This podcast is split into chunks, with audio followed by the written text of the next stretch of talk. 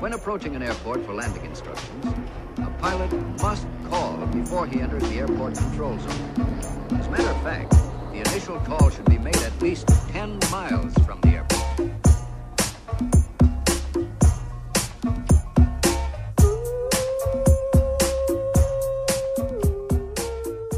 Como é que é, maltinho? Daqui a vossa Boombex.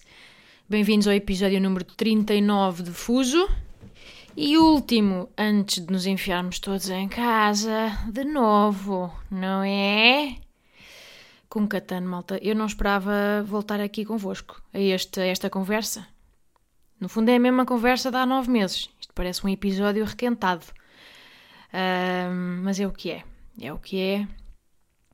E só vos digo, malta, o que me enerva ouvir pessoas a dizer ai, pois, o governo devia ter sido mais restritivo no Natal e no Ano Novo. E é um facto, eu não desminto. O que é que sucede? O que me faz eriçar eh, os pelos dos entrefolhos anais é que o- os porta-vozes desses queixumes são muitas vezes as mesmas pessoas que depois afinfaram ajuntamentos de Natal de, de, de 15, de 20, 25 pessoas. Isso é só hipocrisia. Percebem? Ai, se o Costa me tivesse proibido, então. Não! Não, ias fazer se calhar até a mesma merda, pelo amor de Deus. Nós não somos crianças, não somos os filhotes do pai Estado. Temos livre-arbítrio e, e- e bom senso. Ou a ausência dele. Claramente o último neste caso, e foi esse o erro. Agora, vamos assumir as merdas como elas são. Pá, não há paciência para este discurso de, de paternalista barra desculpabilizador. Desculpa, parecia que tinha pedras na boca. Desculpabilizador. Enfim, não estou aqui para isso. Ah, gostava de vos perguntar como é que estão a processar esta novidade. Esta, novi esta novidade velhinha que cheira a mofo, não é? Eu estou. não sei. Estou agastada, acho eu. E preocupada, evidentemente. Preocupada com a malta que já estava a aguentar-se por um fio e que agora, pronto, vai ficar definitivamente sem chão. Estou mesmo preocupada com as sequelas que isto vai deixar. Pronto.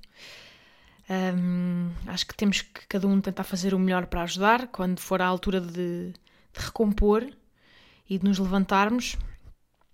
Mas também vos digo, malta, se calhar a um nível mais egoísta, eu não sinto aquele pânico do desconhecido da primeira vaga. Tipo aquela sensação que tivemos meio de, de prisão domiciliária. Porque já nos habituamos, não é? Isto não é absolutamente surreal. Nós já nos habituamos. Nós, depois de vivermos as nossas eh, pequenitas vidas inteiras em liberdade, em menos de um ano, habituámos-nos a isto, a estar presos e fechados. Que eu acho que isto é fascinante na natureza humana, a nossa total e absoluta adaptabilidade ao adverso. é tipo, é o nosso cérebro primata reptiliano, é, uma é o nosso instinto de sobrevivência a dizer: Ok, então agora com licença saiam da frente que a partir daqui é comigo. Está bem? Vou mexer aqui nos botões cá dentro e vou programar este sistema operativo da mente agora para pa, pa, pa a opção indoor. Está boa. Eu acho, eh, com tanta caca no mundo, eu acho esta ideia bonita. Não é? É tipo, ok, então é isto que nos dão para funcionar agora, não é? Estas circunstâncias, quatro paredes. Tá bom, então olha, vou fazer pão. Vou fazer pão, vou reunir por Zoom, vou treinar na varanda. In your face, Covid. Xuxa! Acho isto eh, comovente na nossa capacidade, de género, somos capazes de muita caca, mas depois temos esta resiliência. Mas pronto, malta, vamos com calma. Eu Agora não me tornei numa, numa evangélica do ai, vai correr tudo bem, vai correr tudo bem, vai correr tudo bem. Não. Nem pensar. Agora mudei de personalidade? Não. Agora, umas põem mamas, eu ponho positivismo no cérebro. Olha, pus uns implantes muito discretos, nem se veem, parecem reais. Sou agora uma pessoa otimista. não. Não vou desenhar arco-íris a uh, lápis de cera. Uh, não, não mudei. Não é para isso que vocês me ouvem sequer. Eu tenho medo. Tenho bastante medo de voltar ao mesmo mood da última vaga. Percebem? Aquele mood mental, pá, espapassado. Vocês lembram-se, estávamos aqui à conversa na mesma. Que mood tumultuoso, zero produtiva, diariamente carcomida de ansiedade, muito pijama, muito vinho antes do meio-dia. Quer dizer, foi. Foram dark times. Aquela sensação de, de viver a procrastinar a vida. Sabem? Eu, eu senti que botei um pause nesses meses, sustive a respiração e deixei o mundo lá fora on hold. Tipo, oh! Vamos esperar que passe, em posição fetal. Não quero, não quero voltar a isso e acho que também já aprendi, hum, pronto, a lidar com isto de outra forma. Espero que vocês também. Mas também acho que desta vez é um bocadinho diferente, porque certo? Vamos todos para casa na mesma, mas já estamos com uma energia diferente. Estamos com aquela. Estamos a encarar isto com aquela energia de reta final. Sabem? Pelo menos é o que eu desejo. Eu acho que é aquela energia do último esforço. Porque pronto, quer dizer, a, a vacina está aí. Isto, isto vai se resolver. É uma, é uma questão de tempo. Há, isto é uma meta. Não estamos num túnel escuro sem fim. Não, é, temos que aguentar mais um bocado. Temos que aguentar mais um bocado. A energia do último esforço. Quem faz maratonas sabe o que isto é. Aqueles últimos uh, eh, 4 ou 5 quilómetros que já nem é bem correr. É tipo um cair. Já não há sequer intenção de correr, já só se está tipo a capitular. É, eu adoro, adoro ver o final das maratonas, deles a, a cortarem a meta, porque é fascinante. Eles já estão só assim a pendurar o peso morto da cabeça num ângulo ligeiramente mais inclinado que o vertical. Estão a ver? Assim, oh, um bocadinho para a frente. Depois acompanham com os membros que já estão meio inanimados, tipo os braços já são troncos, as pernas já são ferro fundido, mas a gravidade leva-nos para a frente. Sabem? Sabem? Sabem este correr? Que uma pessoa parece que. Parece que está quase a espalhar-se. Aquele, é aquele movimento de pré-tralho do oh, oh, oh, oi, oh, é isto. é isto durante 3 km. Adoro, adoro este, estes movimentos corporais de uma pessoa que já desistiu, mas que continua. A pessoa está a correr ainda, mas já desistiu. O corpo já não está lá. Já, a alma já abandonou e o corpo está só a sacudir-se para a frente. E eu estou a falar por experiência própria, meus meninos. Experiência própria, mas eu pronto, eu no total só faço esses 3 km. Não faço a maratona inteira. E sinto essa energia de reta final, pronto, nos últimos dois e meio. Últimos dois e meio. Portanto, eu não estou aqui a falar de cor rebebel, rebebel. Não sou garganeira. Eu também corro. Só corro é 3. E não 42, ou lá o que essas, essas pessoas psicopatas fazem por gosto, sem ninguém lhes apontar uma pistola à cabeça. Se eu entendo, não entendo. Nunca vou entender. Mas pronto, maltinha, é, não desanimem. Uh, não desanimem, pelo menos até podermos sair de novo e pegar nos caquinhos e fazer um gaudi, como diz a Capicua. Estamos juntos nisto, vai passar, como passou da última vez. E pronto, e quando voltarmos lá fora, aos poucos vamos levantar-nos. Acho mesmo que sim, tenho essa. Já, já tenho essa esperança. Porque se tudo correr bem, no próximo Natal já está tudo a mamar-se da boca. Ui, a lamber os tios, avós, porque podemos. Tudo vacinadinho, anda cá, tia Lourdes, que eu vou aqui, linguado não é? De repente é, é normal fazer este tipo de coisas em família. Eu só mandava a conter porque não podia. Malta, eu queria aqui falar. Já tenho este tema em carteira, entre aspas, carteira mental, há muito tempo e que me intriga bastante. Vocês sabem, a Ellen DeGeneres aquela comediante americana que tem um talk show há 17 anos no ar, milhões de convidados famosos, aqueles joguinhos, desafios, não sei o quê, que sempre aparentou ser uma pessoa fofi, amável. Vocês já devem estar a par disto, mas se não estão, explico-vos. Uh, a Ellen foi cancelada. Como se diz na, na gíria americana, cancel culture, ela foi com os porcos. Ou seja, já não, segundo a cultura popular, já não é fixe gostar da Ellen. A carreira dela acabou. E eu acolhi esta novidade com pá, muita surpresa, malta, porque eu acho que, como qualquer um de vocês, eh, eu não era fã do programa dela, não via assim regularmente, mas, mas pronto, ia apanhando assim bocaditos e ela parece uma pessoa hiper porreira e. Enfim, claro que toda a gente pode ser bem enganada, mas sempre me pareceu bastante óbvia uma natureza boa res. Porquê é que ela foi cancelada? Perguntam vocês. Porque surgiram rumores de, de, de que o The Ellen Show tem um ambiente de trabalho tóxico. Que eu não sei bem o que é que quer dizer. Mas alegadamente, segundo o que estive a ler, havia cenas de medo, de intimidação entre os colaboradores, havia pá, colegas, eh, pronto, montes de estrume que eram racistas e desagradáveis. E a questão é, ela, como dá o nome ao programa, uh, devia ter responsabilidade no assunto. Pelo menos foi o veredicto da população. Ou seja, que devia com os porquinhos. Pá, e assim foi. Isto foi uma questão de semanas. De repente as audiências estão na merda, ela está a levar ódio por todo o lado. Eu estive a fazer scroll pelos comentários de alguns posts dela. Pá, e fez-me confusão. Caiu-me o queixo, malta, de todas as pessoas que foram canceladas até agora. Eh, ela foi talvez a única que me pareceu assim meio aleatório. Porque, pronto, estamos a, não sei, estamos a falar de uma espécie de ópera de, de caucasiana.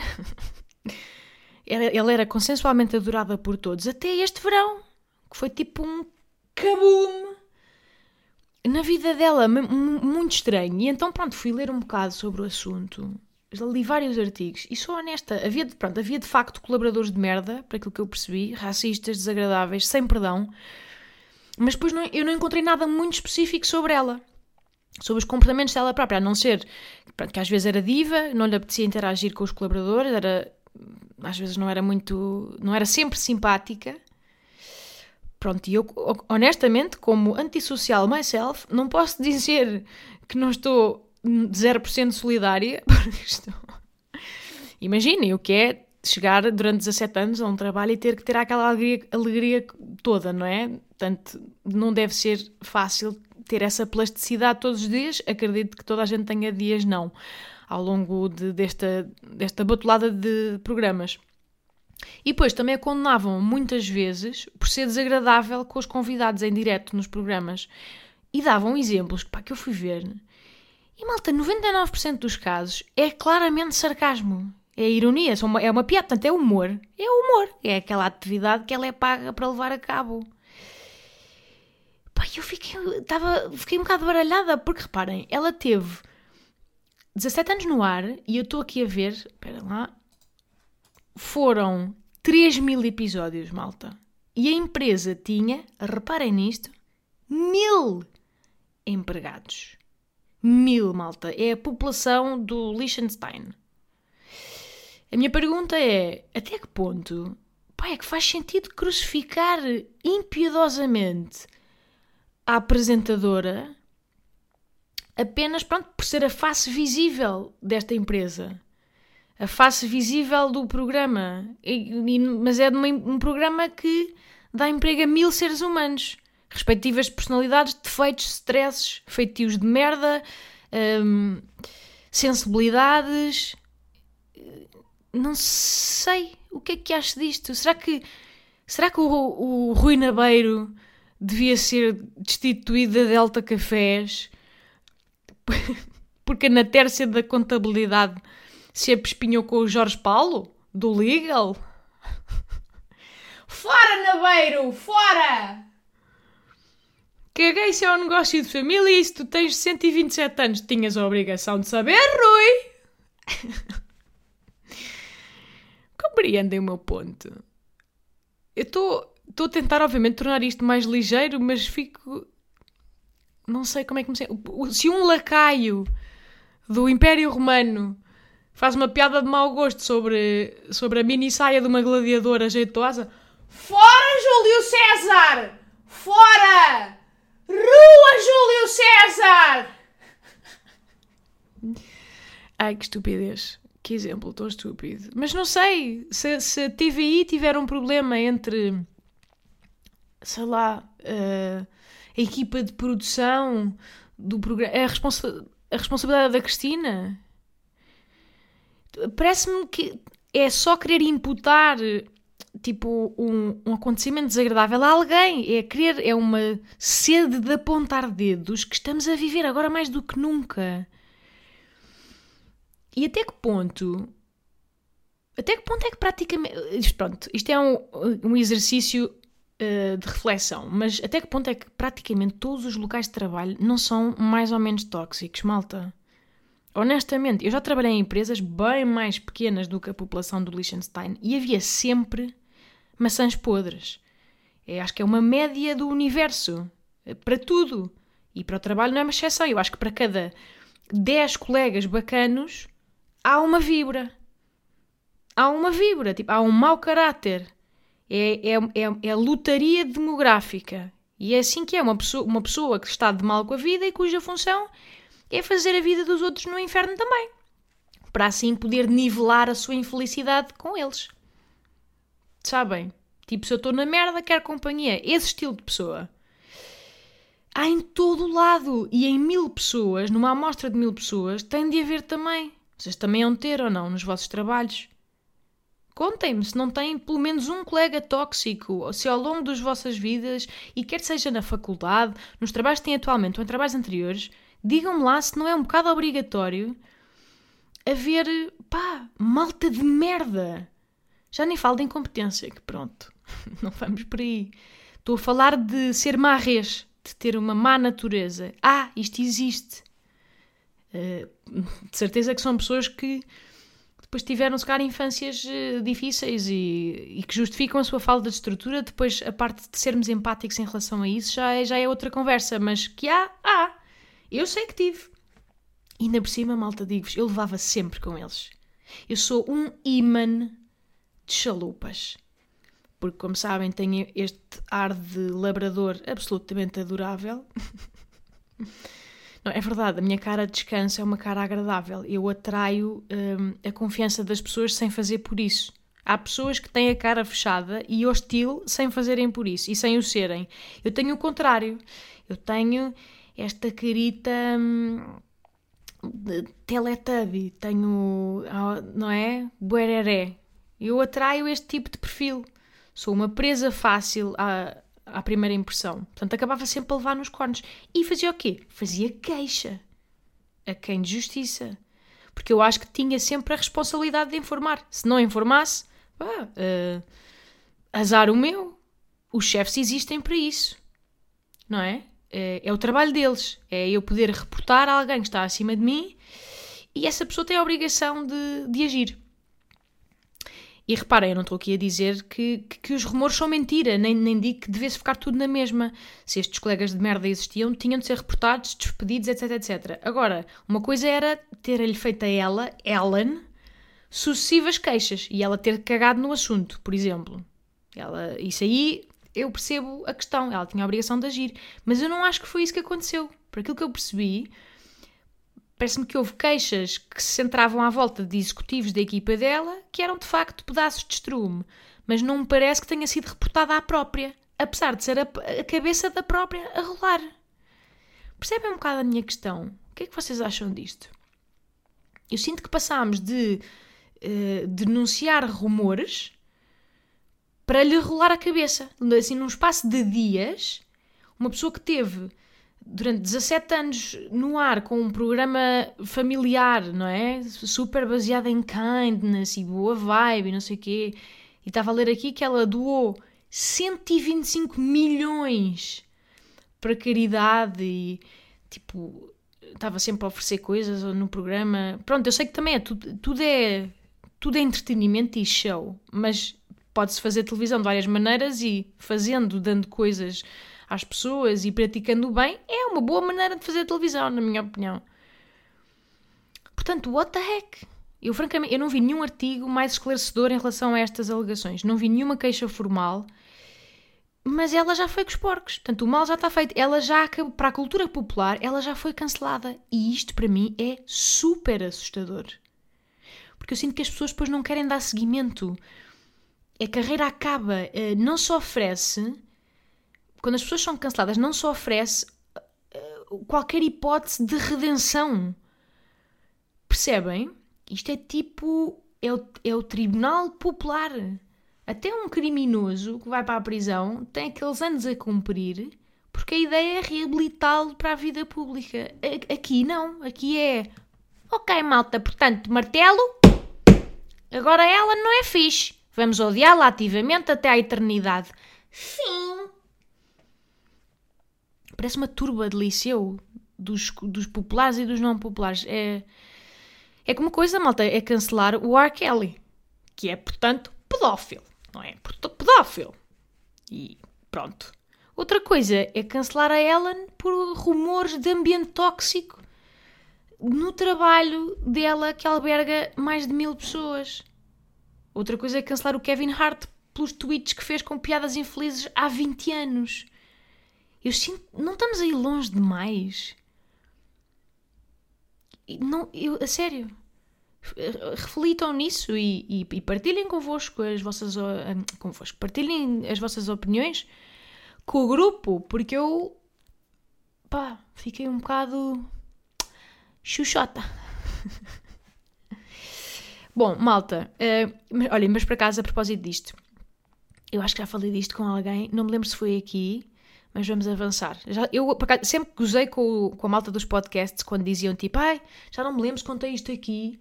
Uh, achava ridículo. E agora estou a perceber que, claro que é impossível lembrar-me de tudo o que disse aqui. E claro que vou repetir-me como as velhas. Portanto, mas acho que ainda não falei sobre isto convosco, que eu acho que era genial. Ouçam esta ideia genial que vossa Booms teve, que era devíamos criar um Big Brother só de pessoas canceladas. Malta, um Big Brother cancelados! Vocês estão a ver o potencial? Botávamos lá a Ellen DeGeneres, o Louis C.K., uh, o Chris D'Elia, a Maria Leal. Nós não temos ainda esta cultura de cancelamento. Muito ainda mas portanto temos que fazer agora uma misturada internacional. Punhamos lá o R. Kelly, claro. Podíamos pôr o Michael Jackson, se fosse vivo. Quem mais? O Hassan Minaj. Um bom Hassan Minaj, que dava diversidade. Kanye West. Uh, podíamos pôr mais quem? O Justin Trudeau, do Canadá, em blackface. Ele tinha que entrar para o programa sempre em blackface. Não era lindo? Pai, eu, se eu não papava este Big Brother, papava papava.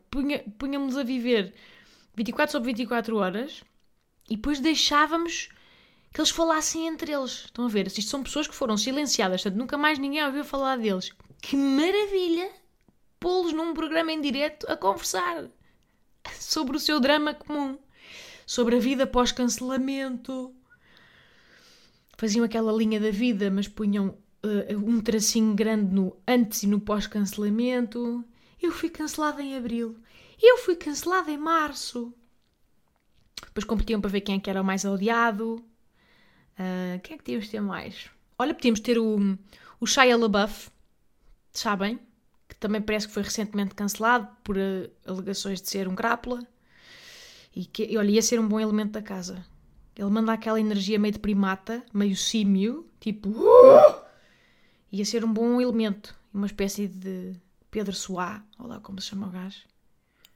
Mas isto seria lindo, malta. Depois podiam fazer desafios, tipo quem quer ser cancelado, em que discutiam qual era a melhor, e a, a melhor e a, e a, pior maneira de ser cancelado, por exemplo, que é uma discussão muito interessante. Eu acho que tudo o que envolva crianças, pronto, aborrece um pouco mais do que um ambiente tóxico como o da Ellen. Mas é um debate que eu gostaria de ver.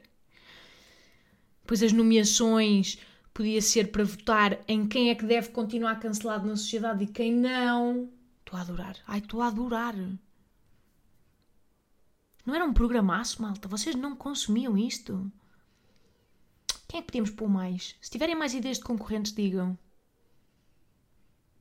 Houve mais malta a ser cancelada. Agora não estou. A J.K. Rowling teve ali um, um pequeno atrito com, com alegadas uh, coisas transfóbicas que eu já não sei sequer o que é que é, portanto não, não sei dizer. Mas também pode lá estar, porque é bom ter uma escritora do mundo da fantasia, ela é articulada. Gosto. Gosto desta ideia, malta. Não deixem esquecer. Ouviram aqui primeiro. e enfim, malta, acho que já estamos com isto meio longo, ok? Pino de yoga, já sabem. Estou vertiginosamente a caminhar para uh, a realização do dito. Da última vez magoei-me no pé porque caí com o pé num ferro e sangrei. Mas as minhas costas estão bem. Eu sei que vocês estão preocupados comigo, mas eu estou a fazer. Para já eu só faço aquilo quando estou. Uh, depois de aquecer. Eu não sou louca, malta. E estou a seguir tutoriais de YouTube. Agora, o meu compromisso é: eu não estou a tentar várias vezes e só filmo uma vez. A vez em que corre bem. Não, eu só tento o pin de yoga uma vez e essa única vez é quando eu filmo sinto que mais duas ou três vezes no máximo e estou irta com a pernoca no ar durante 5 segundos. Que é esse o objetivo, malta. Não pode ser nem menos e mais não vai ser quase certeza.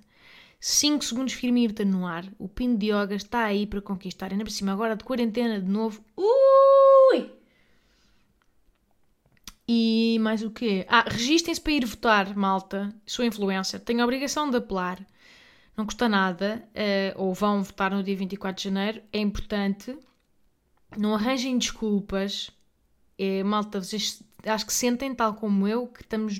Eu, não, eu, nem sempre fui uma pessoa particularmente participativa na vida política. Houve muitos anos da minha adolescência em que nem sequer votei, estava-me a cagar, mas sinto que estamos numa fase, estamos a ser um bocadinho encurralados. Um, no sentido em que ignorar o que está a passar politicamente e à, e, e à direita, na direita de Ventura, é preocupante. Portanto, temos que ser oposição. E pode ser a oposição que vocês quiserem, desde que não seja a, a oposição aos direitos e liberdades individuais, como acontece com aquele senhor. Portanto, vão votar. E mais o quê? Ah, e queria perguntar-vos uma cena. Epá, está a ficar longo. Malta, eu estou com a cara completamente em obras. Completamente em obras. Estou um, triste porque já falei aqui do meu acne fucking tardio, mas e fui ao dermatologista, pus umas coisas, não resultou. Estou na mesma, acho que tenho que ir lá outra vez. Pá, mas estou com. não sei, não percebo. Portanto, estava a pensar aqui que este confinamento vai ser uma boa oportunidade para enverdar em mais uma cegueira temporária. Pensei que talvez pudesse fazer assim uma espécie de um detox Uh, houve alguns de vocês, quando mandaram mensagens sobre esta história do acne, que fizeram dietas tipo ou sem lactose, ou veganas, ou sem carne, já nem sei. Se tiverem experiências desse género que queiram partilhar e que tenham de facto ajudado o vosso acne, partilhem e expliquem mais ou menos como é que fizeram. Para eu poder uh, mergulhar nelas de forma completamente cega e segui-las durante pai 3 ou 4 dias até desistir, que é o que eu faço. Mas estou numa de experimentar, porque o que quer que seja, a minha cara não está a obedecer. Está tipo má. E eu estou triste. Não, não, põe-se uma base, põe-se um estuque e está tudo ok, mas eu também acho que isto é sintoma, se calhar, de outras coisas e gostava só de perceber o que é que posso fazer para, para melhorar antes de ir para químicos e merdas. Bom, maltinha, olhem, espero que estejam bem, cuidem-se de vocês e dos vossos. Uh, fiquem em casinha, tenham muita paciência e beijos!